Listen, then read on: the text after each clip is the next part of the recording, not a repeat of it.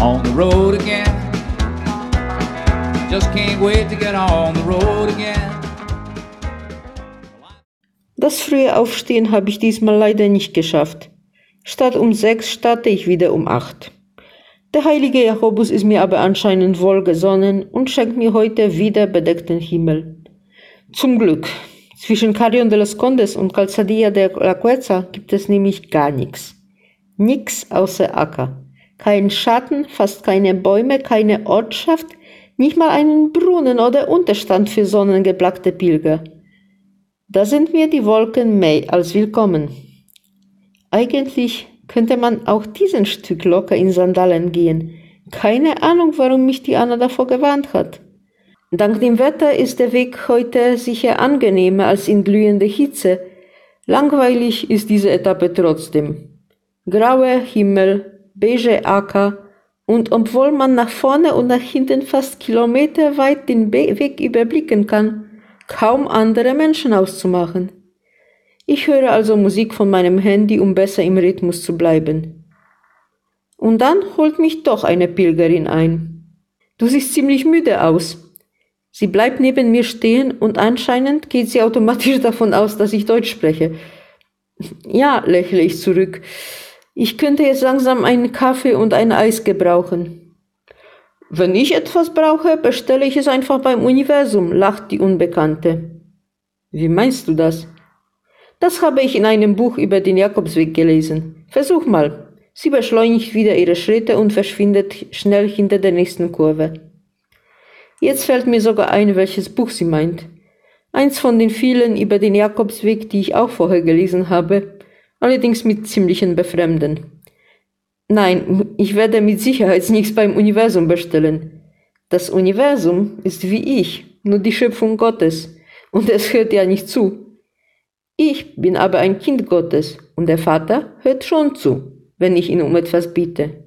Er lässt mir jetzt natürlich kein Eis vom Himmel fallen, er ist ja kein Kellner, bei dem ich mit Fingerschnipsen etwas bestelle, sondern mein Vater, und naja, ein Vater lässt das Kind nicht immer vor dem Mittagessen ein Eis essen.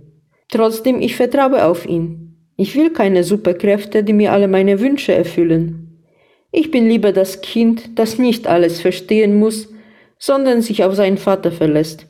Deswegen knie ich mich auch hin, wenn ich zur Kommunion gehe, weil ich vor, Gott das kleine Kind bin. Ich öffne meinen Mund wie ein Baby, das sich von seinen Eltern füttern lässt. Wahrlich, ich sage euch, wenn ihr euch nicht bekehret und nicht werdet wie die Kinder, so werdet ihr nicht in das Himmelreich eingehen, steht im Matthäus-Evangelium. Meine Oma sagte immer, die Musik nimmt einem alle sieben Schmerzen weg. Von meinen gibt es wohl mehr als sieben, denn selbst die Lieblingshit lindern sie nur teilweise. Die Füße in den Wanderschuhen melden sich wieder nach einigen Kilometern. Irgendwann komme ich da auf die Idee, ihnen etwas mehr Platz zu verschaffen, und entferne vorsichtshalber aus einem Schuh die Geleinlage. Und siehe da, der Trick funktioniert. Die Einlagen fühlen sich zwar weich und bequem an, sind aber anscheinend etwas zu dick, und sobald die Füße beim Gehen ein bisschen anschwellen, werden sie gequetscht. Beim nächsten Stopp nehme ich auch die zweite Einlage raus und fühle mich um Welten besser. Die Sohlen sind jetzt zwar etwas härter, aber die dicke Wandersocken polstern noch gut genug und ich bin heilfroh, den Grund meines tagelangen Gleitens rausgefunden und beseitigt zu haben. Die teuren Anlagen landen gleich feierlich in einem Mülleimer. Ich muss nur noch morgen einen etwas kürzeren Tag einplanen, damit sie die Füße komplett erholen können, und dann kann ich förmlich Richtung Santiago fliegen. In Casadia gibt es eine Alberge mit großem Hof samt Schwimmbad. Zum Schwimmen bin ich aber eigentlich zu müde. Eine Dusche reicht mir. Unter der Dusche wasche ich gleich meine Klamotten und lasse mich anschließend aufs Bett fallen.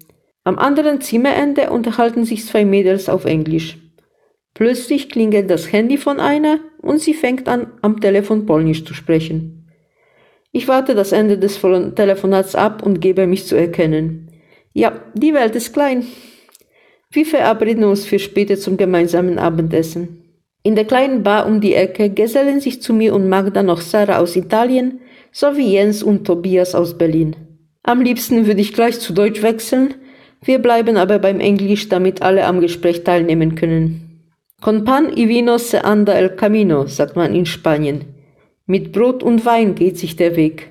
Brot als das grundlegendste Lebensmittel und Wein, da es durch den Alkoholgehalt wahrscheinlich sicherer war als Trinkwasser, das nicht immer vom Abwasser zu unterscheiden war. Die Symbolik der beiden ist reich. Brot und Wein, das Alltägliche und das Feierliche, Körper und Geist, Arbeiten und Leiden. Bevor meine Gedanken zu weit abschweifen können, wird das Essen serviert. Und tatsächlich, auch heute, Brot wird hier genauso wie in Italien zu jeder Mahlzeit serviert und eine gute Flasche Rotwein gönnen wir uns auch zu unserem Gespräch. Die anderen gehen schon ab Saint-Jean-Pied-de-Pont und nach den schönen Pyrenäen kommt ihnen die Meseta triste und langweilig vor. Jens hat dieses Jahr Abitur gemacht und weiß noch nicht zurecht, was er weitermachen will. Demnächst fängt er ein soziales Jahr an, vorher erhofft er sich aber noch eine lebensbewegende Erkenntnisse vor dem Jakobsweg. Tobias will sich nach einer schweren Krise, auf die er jetzt nicht näher eingehen will, aufrappeln und neu ordnen. Und die Mädels wandern einfach nur gerne und wollen diesmal, diesmal einen anderen Urlaub machen. Eigentlich genauso wie ich. Wir tauschen wieder Telefonnummer aus, machen ein paar Fotos und gehen doch ziemlich bald zurück in die Herberge. Ich habe morgen nur neun Kilometer vor, damit sich meine Füße richtig regenerieren können. Die Jungs wollen aber mindestens bis Sachagun gehen, vermutlich sogar weiter, wenn das Wetter mitspielt. Also werden sie versuchen, früh aufzustehen.